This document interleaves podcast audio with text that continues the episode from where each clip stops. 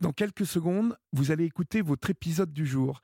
Alors si vous aimez dans les yeux d'Olivier en version podcast, dites-le nous en mettant des étoiles ou en écrivant un commentaire sur les plateformes d'écoute. C'est la meilleure façon de nous soutenir. Merci.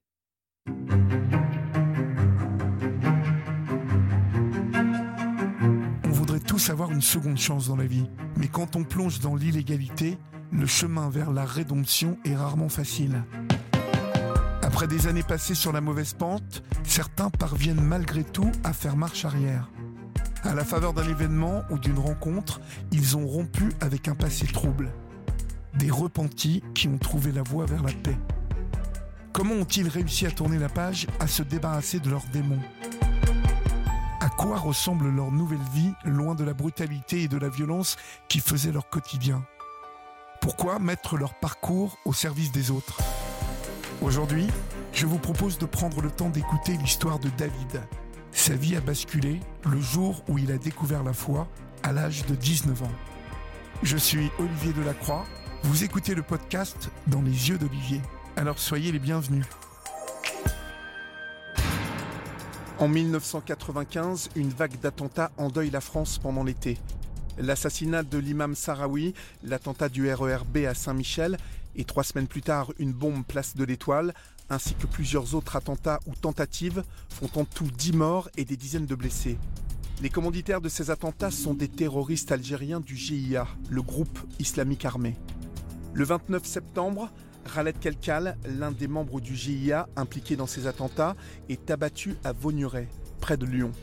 Plusieurs coups de filet dans les milieux islamistes ont permis d'arrêter la quasi-totalité des personnes impliquées. Le 31 août 1995, un certain Daoud l'Algérien est interpellé au domicile d'un homme appartenant à cette mouvance. Daoud s'appelle en réalité David Valla. Il est français et venait de quitter le GIA dont il ne cautionnait plus l'action. Aujourd'hui, 20 ans plus tard, David est complètement sorti de la spirale djihadiste. Il lutte contre cette doctrine radicale venue des pays du Golfe. Notre adversaire, c'est le wahhabisme et le mouvement des frères musulmans. Les deux ont le même objectif. Pour comprendre comment cet ex-djihadiste est devenu un opposant farouche à l'islamisme radical, j'ai voulu qu'il me raconte son parcours. C'est à Villefontaine, tout près de Lyon, que je le retrouve. David. Bonjour. Bonjour. C'est votre quartier euh, C'est le quartier où j'ai grandi, les Oursons, à Villefontaine. C'est bucolique, hein uh-huh. On est loin de l'idée du tout béton. David a été élevé ici avec son frère et ses deux sœurs par une mère seule, catholique, non pratiquante. Leur père les avait abandonnés quelques années après sa naissance. Dès l'enfance, David fait preuve d'un fort caractère. Il s'intéresse très tôt à la politique et à l'âge de 19 ans, il se convertit à l'islam. Je me convertis à un islam euh, qui me donne euh, euh, une vue pacifiée du monde. Et je prends bien conscience du statut des prolétaires de notre pays d'origine étrangère. Mhm. Et ces gens-là supportent des conditions de travail très dures, des, salaires très bas, euh, souvent du racisme dans la vie civile. Mais ces gens-là ne sont ni dans la haine, ni dans le rejet, ni dans un esprit revanchard, ne sont pas racistes, sont courageux, endurants. Lorsqu'on me reçoit chez eux, on ne voit pas David, le petit Français, issu de cette communauté qui nous a fait souffrir. Au contraire, on me reçoit avec tous les égards, on me donne à manger, euh, je fais partie quasiment de la famille de mes amis à cette époque-là. Et c'est ça qui me parle, c'est cet aspect humain de cette religion qui permet aux gens d'appréhender ce monde de façon pacifiée. C'est après que je vois arriver dans les mosquées des jeunes qui, eux, tiennent un autre discours, tout à fait à l'opposé. D'ailleurs, les jeunes diront à ces, à ces vieux, vous avez un islam d'endormi, et les vieux diront aux jeunes, vous avez un islam nouveau qu'on ne connaît pas. À l'âge de 15 ans, euh, vous êtes dans un islam euh, tranquille, euh, tranquille Mais je ne pratique pas. C'est après que ça devient rigoriste. Lorsque je me convertis, je reste encore une année à l'école. Le jour où j'entends qu'à 16 ans, ce n'est plus obligatoire d'y aller, je suis né le 27 juin, je finis mon année le 28 de cette année-là. Et on ne me reverra plus sur les bancs de l'école avant plusieurs années. Parce que j'entends euh, réussir dans la vie sans diplôme. Je suis de cet orgueil-là à l'époque. Mhm. Et entre 16 et 19 ans, j'emprunte une voie qui commence à s'apparenter euh, au banditisme. C'est de la délinquance, ça commence à devenir de la délinquance plus conséquente. Euh, et je me rends compte que c'est une impasse.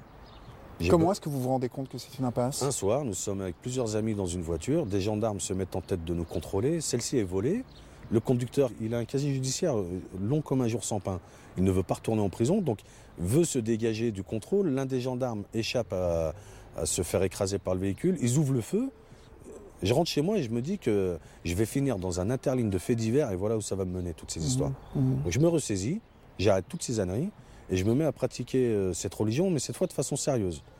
Avec les, cinq prières par jour, j'arrête les bêtises. Ensuite, je dois effectuer mon service militaire. J'y réchappe pas. Alors, j'y vais euh, en traînant la patte, hein, réellement. À 19 ans, euh, il y a un événement qui va, qui va vous précipiter dans l'islam radical. dans, Je me mobilise. Dans quelles conditions Je finis mon service militaire et un jour, je rentre chez moi, donc ici, et je tombe sur un témoignage de Médecins sans frontières, une femme qui revient d'Yougoslavie, et elle nous signifie que ce qui nous est présenté comme des opérations de maintien de l'ordre de la police ne sont ni plus ni moins que des exactions terribles à l'encontre des civils. Et je reçois ça comme un, un obus de 155 en pleine face. En réalité, je vois le néant s'ouvrir devant moi. Je sais que la famille, je risque de pas la revoir, et je sais que je vais devoir y aller. Pourquoi? Je n'en ai pas la moindre idée. Je suis jeune, plein d'élan, j'ai une très bonne formation militaire, je sais que je risque d'être efficace très très vite sur place. Je mhm. Je doute pas de ça. Qu'ils aient été musulmans à l'époque, ça n'est presque pas significatif. Ils auraient pu être catholiques ou orthodoxes, que subissant ce qu'ils subissaient, ça, ça ne m'était pas supportable, insupportable. Et donc j'y vais. En 1993, David part donc en voiture avec huit de ses amis pour la Bosnie, combattre aux côtés des musulmans bosniaques massacrés par l'armée serbe.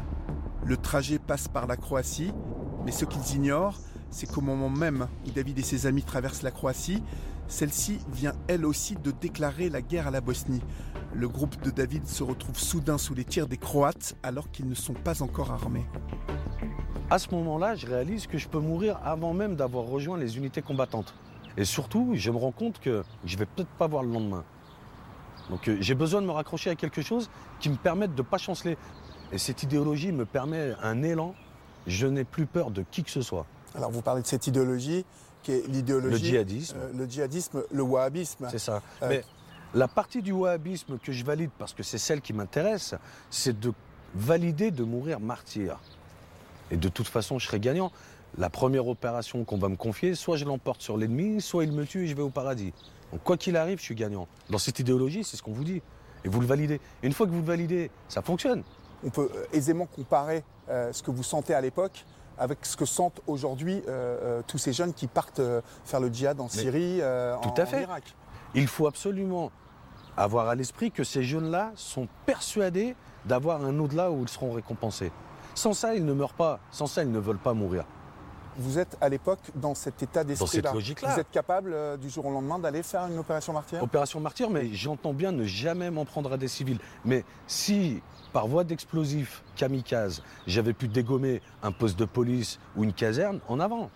Alors qu'est-ce qui se passe là-bas? Nous essayons à plusieurs reprises de rejoindre les unités combattantes et notre contact nous dit que c'est un chaos indescriptible, que tout est désorganisé, que ça n'est plus le moment de venir, mais que ça le sera plus tard, une fois que tout se sera stabilisé, et qu'il faut que nous rentrions en France. Ce que nous faisons.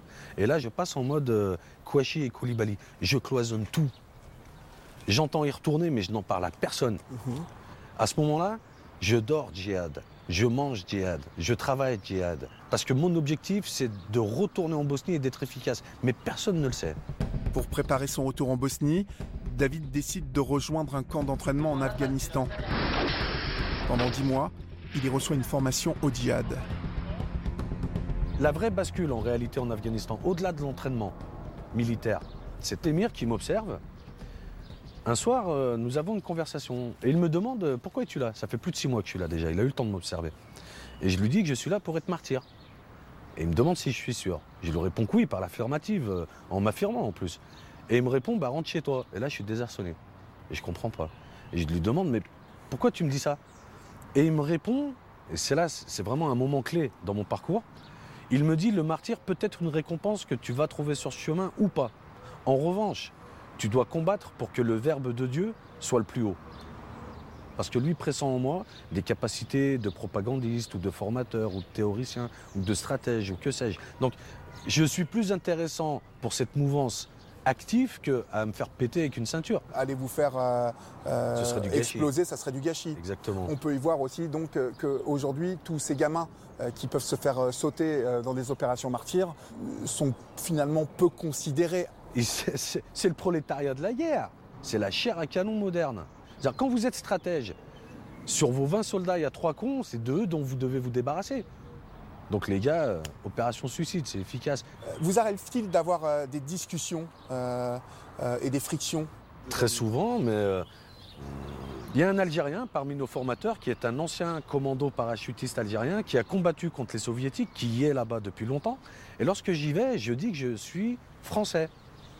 Mais je parle le dialectal algérien que j'ai appris avec mes amis.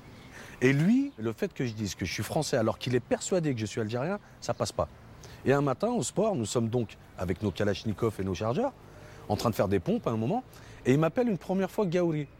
Gaouri en algérien, ça signifie le français.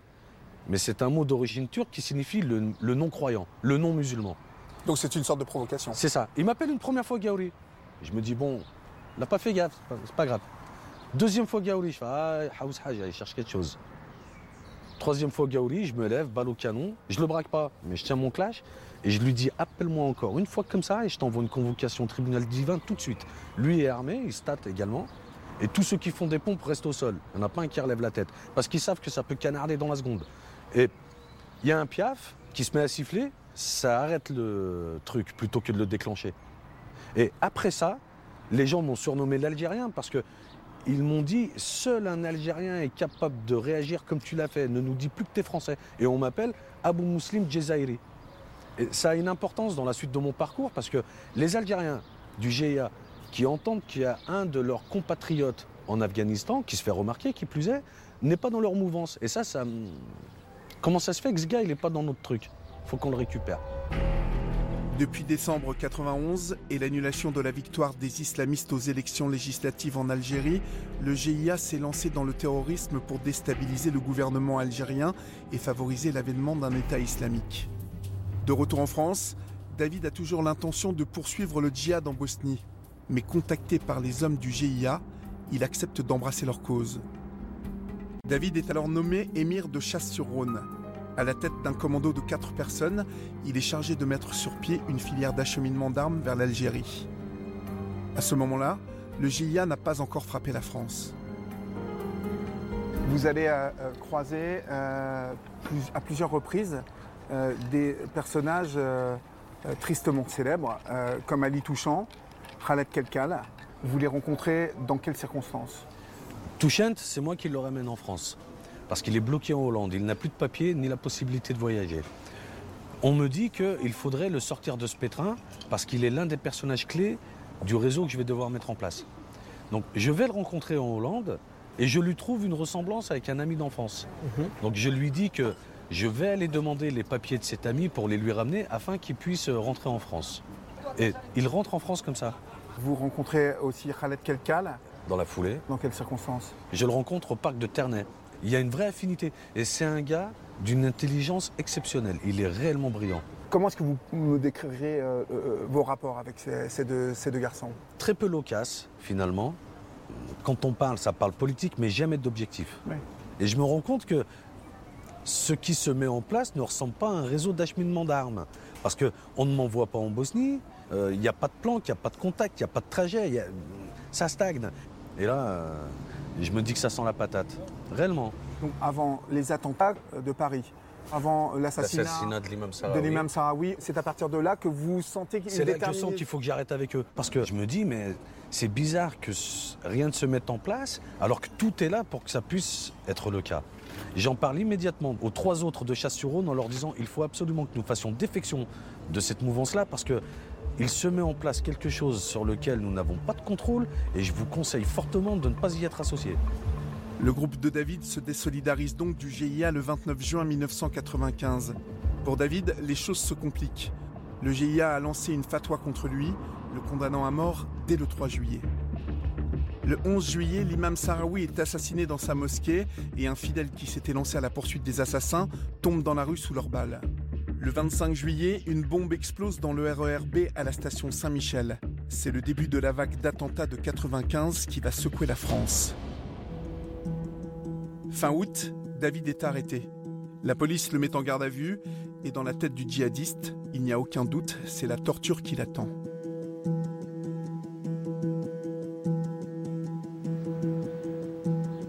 On va vous torturer, c'est un inéluctable. C'est ce qu'on vous enseigne pendant des années Tout le temps. C'est pour ça qu'il ne faut jamais se faire arrêter vivant. Or, en fait, vous êtes en garde Or, à vue. je n'y ai pas droit. Et je suis étonné, on me propose à manger, on me propose à boire, on ne me torture pas, on me propose même l'assistance d'un avocat commis d'office, on me propose également une visite médicale. Donc je vois bien que ce qu'on m'a prophétisé n'arrive pas. C'est un premier moment où je commence à me dire euh, qui sont mes ennemis dans cette histoire en réalité? Visiblement pas l'État français, en tout cas pas au niveau auquel euh, je m'attendais En tout cas, ça vous ébranle. énormément. Qu'est-ce qui s'est passé? Pourquoi j'en suis arrivé à croire qu'ils allaient me démembrer et me torturer alors qu'ils ne le font pas? Et je sais bien qu'ils sont... Ils pourraient être fondés à le faire, étant donné le niveau de tension qu'il y a à l'époque. Mais ils ne le font pas, personne ne le fait. Et là, je réalise que bah, je me suis peut-être trompé d'ennemi dans cette histoire, certainement même. Mais ça ne suffit pas. Et à un moment, je décide de lire. Parce que la pénitentiaire me signifie que je ne peux emprunter que deux livres par semaine. Donc j'entends deux par semaine, ben, je vais en lire deux par jour. Mais pour de mauvaises raisons, par rébellion, par esprit euh, de provocation. Mais au bout d'un moment, je me mets en mode rafale. J'ai une boulimie de lecture. Je lis tout. Le roman et le récit, je le mets de côté rapidement. Mais la philosophie, l'histoire, la géographie, la technique, la biologie, la physique, tout ce que je trouve. Euh, les classiques grecs, euh, l'Iliade et l'Odyssée, euh, tout ça, je, je me jette à corps perdu là-dedans. Et je fais un reset total de ce que sont mes convictions politiques. Qu'est-ce qui s'est passé pour qu'on t'accuse de terrorisme alors que c'est depuis le départ ta volonté de ne pas laisser s'en prendre à des civils qui t'animent C'est l'arnaque totale. Je suis l'exemple que tout intelligent que vous puissiez être, vous allez vous faire arnaquer dans cette idéologie. C'est obligatoire. Pour peu que vous adhériez, car elle est là la clé, vous allez vous faire arnaquer. Comment est-ce que vous vous sentez alors à ce moment-là? En réalité, euh, la grande difficulté dans cette histoire me concernant, c'est de ne pas perdre la foi. Politiquement, idéologiquement, c'est la lecture qui me sauve. Socialement, citoyennement, c'est le traitement qui m'est réservé qui me sauve. Mais aujourd'hui, le fait que je n'ai pas viré fou, c'est que j'ai pu conserver cette foi qui était celle de départ que m'avaient transmise les pères de mes amis. Vous y avez repensé à présent? Tout le temps, parce que j'ai sali leur islam. Le vrai choc un jour a lieu. Nous avons, j'ai un co-détenu qui est pas dans ma cellule mais qui est dans mon aile, et il vient me voir, il me dit euh, que gamin, avec son petit frère, sa mère les prend prise de terreur. Elle fuit, terrorisée cette pauvre femme, et elle veut atteindre la zone libre. Sauf qu'elle n'a pas d'Ausweis. Et il me dit, et là, quand il me dit ça, je sais ce que c'est pour un gitan que de faire ce genre d'aveu. Il ne me le dit pas à la légère. Il me dit que sa mère, pour se sauver, elle et ses deux enfants, elle était une belle femme et offre ses faveurs à un officier qui lui signe un, un Ausweis. J'en ai des frissons rien que d'en parler aujourd'hui, parce qu'il me transmet un truc, ce gars-là, à ce moment-là, sur cette conversation-là, le temps s'arrête, l'univers se fige, il n'y a plus d'espace, il n'y a que lui et moi. Et réellement,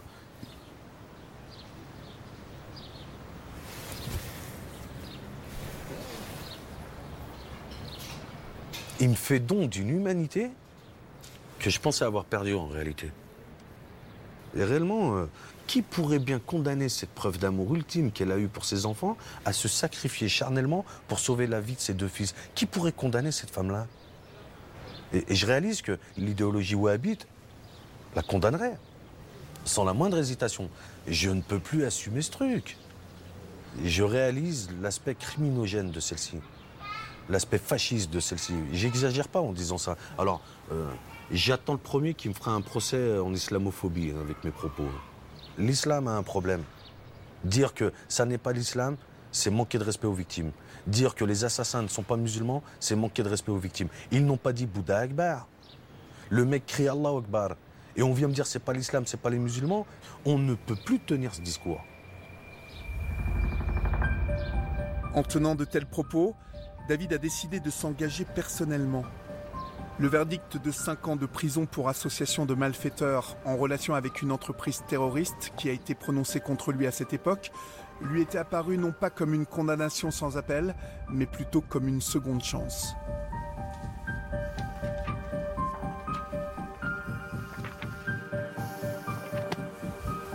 On considère que, passé ce temps-là, j'ai une chance de me refaire une place dans ma société.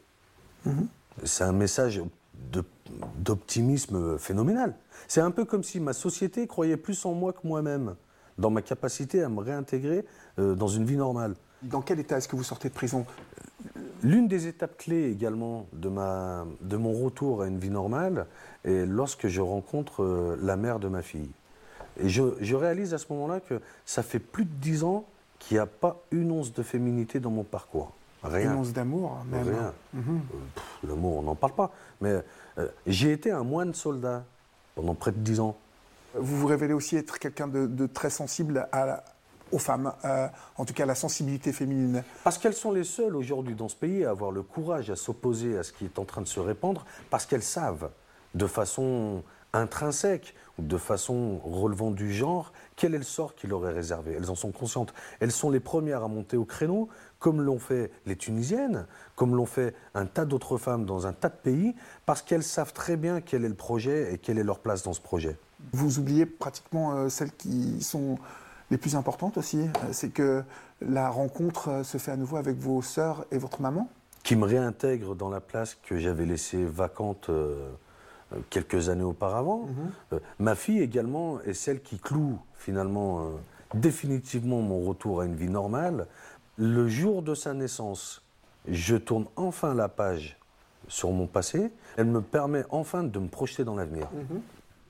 Ce que je souhaite pour ma fille, c'est qu'elle soit traitée à l'égal de tous ses camarades masculins.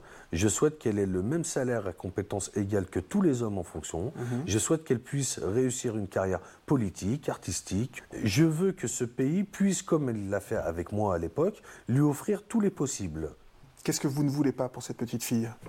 Une, société avec une grille de lecture confessionnelle.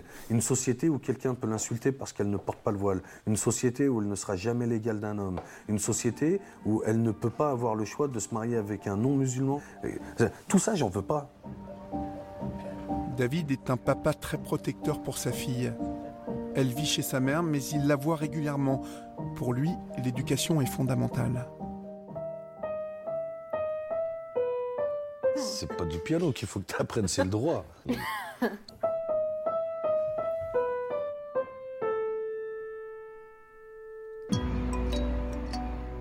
Parmi les femmes qui ont compté pour David, il y a Sabrina et Laetitia, ses sœurs. J'ai du caractère. Du caractère, il s'affirmait là déjà. C'est vrai. en fait, je vous avais mandaté d'être mes ambassadrices pour revenir voir maman. Oui, bah oui, ça, exactement. De... renouer les liens. Voilà. Qui avait réussi à... Oui. C'était ça. Des jolies retrouvailles quand même. Hein. Ouais. ouais Très émouvant et tout, euh, bien sympathique, ouais. Mais au début, elle ne pensait pas que j'étais revenu sur Terre. Hein. C'est vous qui l'en avez convaincu. Oui, tout à fait. Nous nous retrouvons chez Sabrina, la plus jeune, en compagnie de son ami Jérémy. À l'époque, ni leur mère aujourd'hui décédée, ni les deux sœurs n'avaient compris les choix de David, mais elles se souviennent qu'il avait beaucoup changé. Euh, ben, il a essayé de nous infliger justement à, faire la prière. Nous infliger. Oui. C'est un mot qui est fort, ça, infliger. ah oui, c'est la vérité. Hein, euh, plus manger de, porc, euh, enfin. Euh, ouais, ça commençait à être un peu euh, difficile. Quoi. Mhm. Quelle était votre réaction par rapport à ça? Vous, vous, étiez dans l'opposition avec lui euh? bah, Il était constamment derrière moi et tout.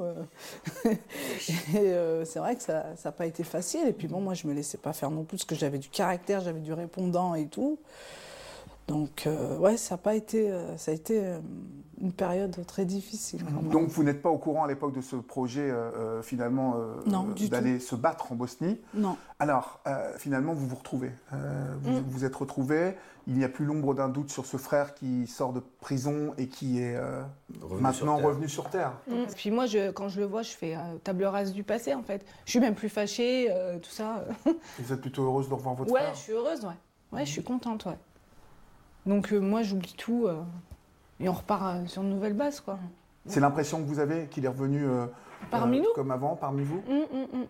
Oui, mais il n'y a même pas l'ombre d'un doute de savoir euh, ce qui s'est passé à travers un bouquin. Il y a aussi euh, le combat aussi qui s'amorce. Euh, vous êtes fier de ce combat que mène euh, David Complètement, oui. Oui, Ah oui, très oui. fier. Vraiment. euh, et on le soutient et on l'encouragera jusqu'au bout, quoi. Et c'est courageux. Vraiment. C'est vraiment courageux parce qu'il pourrait euh, se cacher, ne pas en parler, et au contraire. Vraiment, moi, euh, je suis à 100% avec lui. hein. Le combat de David aujourd'hui, c'est d'alerter l'opinion publique, les médias, mais surtout les responsables politiques face aux dérives de l'islam.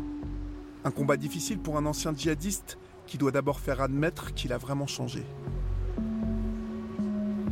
Aujourd'hui encore, j'ai des concitoyens de mon pays qui n'ont pas compris que je suis dans leur camp, qui n'ont pas compris que je suis un républicain, qui n'ont pas compris que je veux défendre la laïcité, comme si un être humain ne pouvait pas évoluer. L'un des médias que David utilise pour faire passer son message est Internet.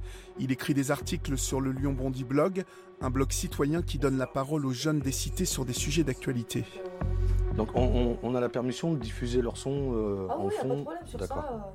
Euh, du coup, ces sons, lui, ils sont juste au début, donc attends, je vais je vais te faire écouter. À l'époque, Asdin, en tant que président du Lyon Bondy Blog, avait été l'un des premiers à tendre la main à David pour lui permettre de faire passer son message. Pour David, qui connaît parfaitement le mécanisme de la radicalisation islamique, il y a clairement un problème dans les mosquées. Certains ouvrages qu'on y trouve seraient plus que tendancieux. Ce livre, on le trouve dans toutes les euh, mosquées euh, françaises Toutes, Ok. C'est-à-dire que demain, je vais dans n'importe quelle mosquée, mosquée et je trouve ce livre. s'ils ne l'ont pas le jour même, ils l'auront le lendemain. D'accord, très bien. C'est un exemple parmi tant d'autres, il y en a des milliers comme lui. Mais le jeune croyant, le néophyte, lorsqu'on lui remet ce livre, il voit que c'est la voix du musulman. Je lis l'arrière du livre. Ainsi, tout musulman qui suit les enseignements exposés dans ce livre est, sans aucun doute, sûr de se conformer à la loi divine. Qu'est-ce qu'on y trouve dans ce livre Ah bah, c'est édifiant. C'est le moins qu'on puisse dire.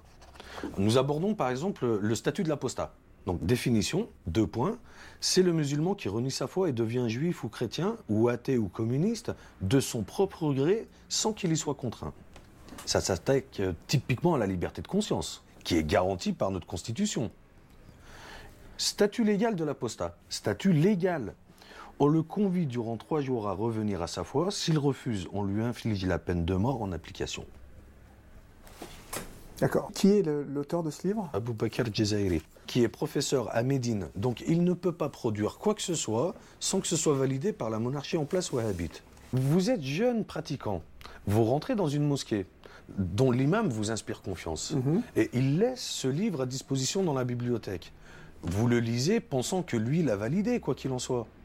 Bien sûr. Puisqu'il est dans cette bibliothèque. Bien sûr. Vous allez donc le valider à votre tour, que celui-ci est bien recevable. Autre exemple de ce qui se trouve dans ce livre. La punition de la sodomie est la lapidation jusqu'à la mort, qu'on soit marié ou non. C'est-à-dire que ce sont des écrits idéologiques qui vont tréfouiller jusque dans la vie intime des gens. Je suis atterré, réellement hein, atterré de voir que des imams peuvent tenir des discours s'agissant de comparer nos enfants à des singes et des porcs lorsqu'ils écoutent de la musique parce que les assassins du Bataclan ne voyaient plus des êtres humains mais des singes et des porcs. Je fais le lien. Il y a un lien. Là, Il serait faites- temps de le réaliser. Vous faites clairement allusion à un imam qui est à Brest, hein, pour ne pas le citer. Euh, euh, cet imam qui a comparé les gens qui écoutent la musique à des porcs et à des singes. C'est ça. Pour moi, des mosquées en France, il en faut. Mais c'est seulement c'est ce qui est dit qui doit être pas filtré, mais qui doit être interdit. Seulement, le politique a peur qu'il soit taxé d'islamophobe Voilà. Donc à un moment donné, non, faut pas avoir peur de ça. Au contraire, les musulmans demandent que ça. Réellement, il va falloir à un moment ne plus craindre ce procès en islamophobie parce que, à quel point je suis islamophobe quand je lis qu'un imam peut valider que je me fasse tuer si j'arrête ma prière au bout de trois jours? J'ai peur de ce prosélytisme pour peu qu'on le laisse se répandre, car plus il se répandra et plus il sera difficile de le contrecarrer. Ça m'insupporte au dernier degré de laisser se répandre ce- cette idéologie dans un pays qui a été le phare des droits de l'homme qui s'est endormi sur ses lauriers, qui a cru que la laïcité pouvait se porter d'elle-même. Jamais de la vie. Parce qu'en face, on a des gens qui, eux, travaillent comme des fourmis, hein, tous les jours. C'est des bénédictins, les mecs, hein, ils arrêtent jamais. Et nous, on est là, oh, mais non, c'est bon, on a tout calé, euh, le religieux, il n'a plus rien à faire dans la cité. Ben, il revient, le religieux. Et il revient fort. Il revient dardard. Uh-huh. Face au problème, Asdin pense que David a un rôle déterminant à jouer. Il est l'un des mieux placés pour alerter les jeunes sur les risques de manipulation. David, il faut qu'il aille parler dans les lycées. Il faut qu'il aille là où il y a des jeunes. Faut qu'il aille voir là où, ils sont encore 16 euh, ans, 17 ans, et qu'il pose des questions et qu'il va faire part de son expérience et qu'il explique pourquoi l'autre façon de voir la vie est complètement euh, fausse. Euh, à un moment donné, lui, il a son passé qui plaît dans sa faveur. On ne peut pas mettre en doute ses écrits. Ce gars, il devrait être payé pour aller parler aux jeunes radicaux, radicalisés, que ce soit en prison ou dehors, sachant que ça se passe souvent dehors. David ou Rachid Benzim ou Abdenour Bidar, des gens comme ça, ils ont des bagages. Ils peuvent aller leur parler. Mais eux, on les, les, envoie pas. Pourquoi? Parce qu'ils font pas partie du sérail. À un moment donné, la source, c'est cette pensée qu'il faut arrêter. Il faut à un moment donné que la France dit, il y a certaines pensées musulmanes qu'on accepte, certaines interprétations musulmanes qu'on n'accepte pas. Parce que si je vois dans Milivilut qu'il y a énormément de congrégations chrétiennes qui sont interdites, je ne vois pas pourquoi on ne ferait pas pareil avec les musulmans. Les musulmans sont citoyens comme tout le monde, ils doivent voter des politiques, et les politiques, eux, ont le pouvoir, c'est à eux d'être courageux, et ils ne le sont pas. Le discours de David commence à être entendu. Le CNRS lui a ouvert ses portes et il participe à des groupes de réflexion face à des politiques et des acteurs sociaux à l'échelle européenne. Le terrain que nous maîtrisons est celui de la liberté d'expression, est celui des droits de l'homme, est celui de la démocratie, tout perfectible qu'il soit. Et le pari que fait notre ennemi, euh, c'est que nous ayons des doutes s'agissant de nos valeurs. Il serait temps que nous nous réaccaparions celles-ci réellement, euh, notamment s'agissant de la laïcité, ce qui est le seul moyen pour nous tous, quelles que soient nos convictions ou pas d'ailleurs, de vivre ensemble. Si nous commençons à avoir une société qui se fracture sur une grille de lecture confessionnelle, nos adversaires auront gagné. Il faut vraiment être vigilant. Pour David, si la laïcité est une base primordiale, il ne faut pas en rester là. Il reste beaucoup à faire. David se veut optimiste, pour lui, les solutions existent pour peu que tous les acteurs se mettent au travail et s'associent à ce combat. Il est déjà gagné pour peu que nous nous y mettions sérieusement. Nous avons tout pour réussir, idéologiquement, philosophiquement, culturellement, historiquement. Il suffit de l'organiser. Il faudra des psychologues, euh, des pédopsychiatres, des psychiatres, des sociologues, des islamologues, des historiens, des anciens comme moi djihadistes. C'est-à-dire que je n'entends pas moi seul apporter la recette s'agissant d'avoir la solution. Mais en revanche, je fais partie des ingrédients qui feront partie de cette recette. Mmh. Mais il faut se mettre au travail dès maintenant. Vous savez qu'à un moment, vous vous exposez à être en danger vis-à-vis de, ces personnes euh, radicalisées? Je gère et la peur et le danger, c'est mon problème. Ça, et de toute façon, je ne cherche pas à mourir martyr pour la République. Hein. J'ai bien l'intention d'arriver à un âge où ma fille se moquera de moi parce que j'aurai des cheveux blancs et plus une seule dent. Il faut quand même relativiser. Je ne suis pas Jean Moulin dans la France occupée par les nazis. Et de toute façon, quand bien même mes adversaires arriveraient à m'éliminer, que j'ai déjà gagné, puisque sur mon certificat de décès sera estampillé République française. Donc j'ai déjà gagné. Avec David, j'ai eu le sentiment de rencontrer un homme particulièrement courageux. Courageux d'avoir su publiquement reconnaître ses erreurs du passé, courageux de s'exposer comme il le fait aujourd'hui face à un danger que personne ne peut plus ignorer.